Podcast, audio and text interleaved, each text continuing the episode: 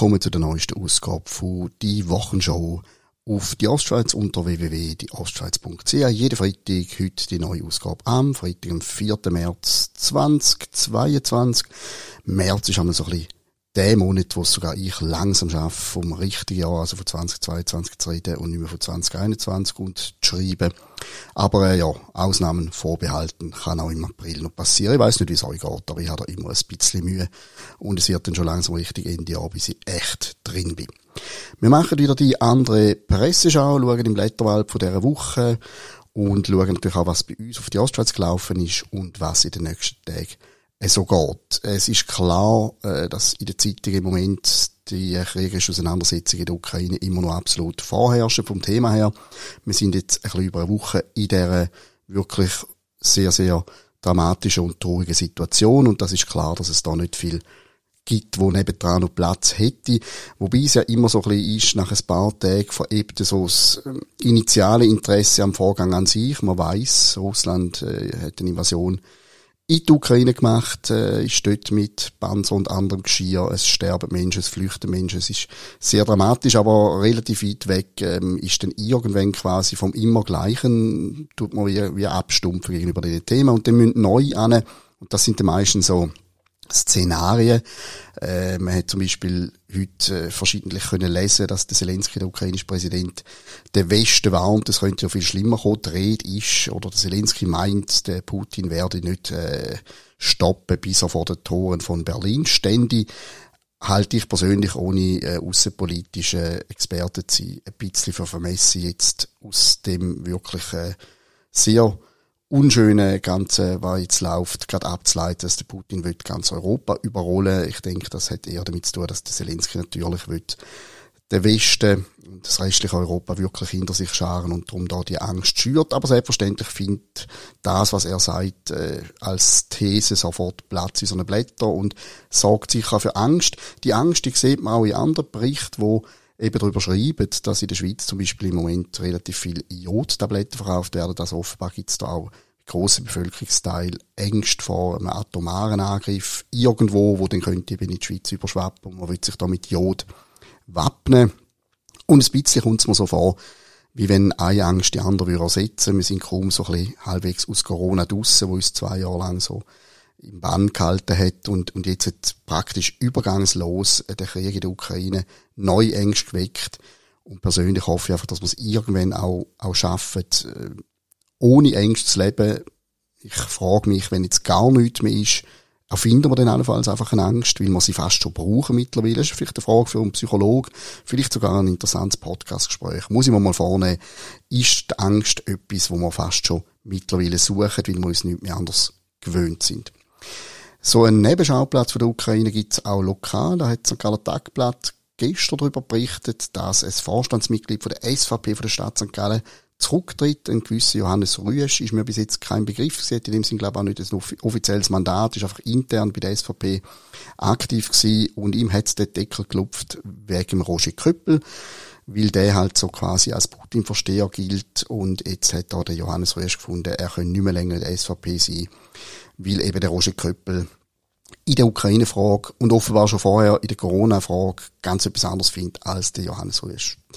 Was soll man dazu sagen? Ich denke, man muss auch innerhalb von einer Partei verschiedene Meinungen aushalten. Der Roger Köppel polarisiert natürlich, vor allem mit seiner Doppelrolle als Nationalrat und als Verleger, Schrägstrich Chefredaktor. Äh, ob es jetzt der richtige Schritt ist, zum sagen, wegen einem einzelnen Nationalrat von dieser Partei trete aus dieser Partei zurück, ist vielleicht ein bisschen fragwürdig. Und ich nehme auch mal an, dass das im Roger Köppel nicht wahnsinnig wehtut, wenn der ihm vermutlich unbekannte Johannes Rüesch protestartig austritt. Aber der Rüesch hat 15 Minuten oder 5 Minuten Raum gehabt, hat sich mal kurz überhaupt äh, bei den Leuten können, äh, nicht in Erinnerung gerufen, sondern überhaupt einmal auftreten als politisch aktiver Mensch. Und jetzt können wir dann mal schauen, ob er allenfalls irgendwie in eine andere Partei eintritt. Die SVP von der Stadt St. Gallen laut dem Tagblatt bleibt da relativ äh, gelassen und redet von einem Einzelfall. Also es scheint nicht eine Welle zu schwappen durch die Partei. Gehen wir weg vom Krieg hin zum Lichterstoff. Auf Blick Online haben wir ein Musterbeispiel von, wenn der Titel nicht einlöst, nein, Entschuldigung, wenn der Text nicht einlöst, was der Titel verspricht. Da haben wir nämlich ein Artikel, Melinda Gates bricht im TV ihr Schweigen. Darum ließ sie sich von Bill scheiden. Und natürlich, wenn da irgendwo einer der reichsten Männer der Welt und seine Frau auseinandergehen, dann interessiert das die Leute. Sie sind ja schon seit August 2021 geschieden. Und jetzt erfahren wir so wahrscheinlich total fast super exklusiv im Blick, warum. Nein, nicht exklusiv. Sie beziehen sich auf eine Fernsehsendung, auf ein Fernsehinterview. Und dann fängt man an lesen und was äh, liest man denn da? Äh, was ist der genaue Grund gewesen? Was ist da passiert? Nun nimmt sie erstmals im TV Stellung und sie verraten bei CBS Mornings, dass es kein bestimmtes Schlüsselereignis für die Trennung gegeben habe. Vor 20 Jahren hatte Bill Gates mal eine Affäre gehabt, das ist bekannt gewesen, man hat das aufgearbeitet, dann hat man 20 Jahre ein bisschen nebeneinander, hergelebt, dann hat man sich scheiden lassen und sie sagt, es hat eigentlich nicht wirklich einen bestimmten Anlass gegeben und im Blick lesen wir, sie bricht ihr Schweigen. Sehr viel Drama, sehr viel Aufregung und ganz, ganz, ganz furchtbar wenig, wo denn kommt. Aber okay, ähm, wieder zwei Minuten Lebenszeit verloren, indem ich den Artikel angeklickt habe. Ein Klick mehr für Ringe. Wir mögen es nicht gönnen. Gehen wir auf die Ostschweiz. Die Woche zwei oder nein, drei Empfehlungen von mir. Wir haben einen Podcast von meiner Kollegin Manuela Müller mit dem Nicolas Senn, einem Hackbrettspieler, Fotograf, Fernsehmann, Tausendsassa, ganz ein sympathischer Mann und auch ganz ein sympathisches, angeregtes Podcastgespräch zwischen den beiden. Ihr findet das in der Rubrik Podcasts bei uns auf der Seite.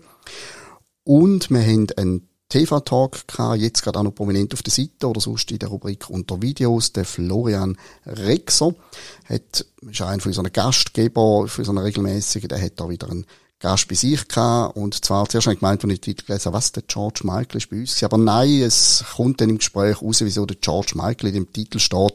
Es geht um den Luca Zimmermann, der ist Künstler und Patientenmanager und ich glaube, man muss den Tag wahrscheinlich einfach nur schon drum schauen, zum herauszufinden, was zur Hölle ist ein Patientenmanager. Ist garantiert wieder ein launiges Gespräch, wie es immer ist, wenn der Florian Rixer am Werk ist. Übrigens, der, der Florian Rixer, der Thurgau Schauspieler, Comedian, Theaterveranstalter etc., ist vor ein paar Tagen zum dritten Mal Vater geworden. Wir gratulieren an dieser Stelle von da aus ganz herzlich. Und der dritte Highlight, damals aus dem Textbereich, der René Zeyer, unser Mann mit der scharfen Feder, hat diese Woche mal ganz einen anderen Aspekt für die ganze Ukraine-Situation beleuchtet. Äh, die Sanktionen führen natürlich zu, haben wirtschaftliche Auswirkungen, haben sie auch, ist ja der Sinn von Sanktionen, sollen sie auch haben.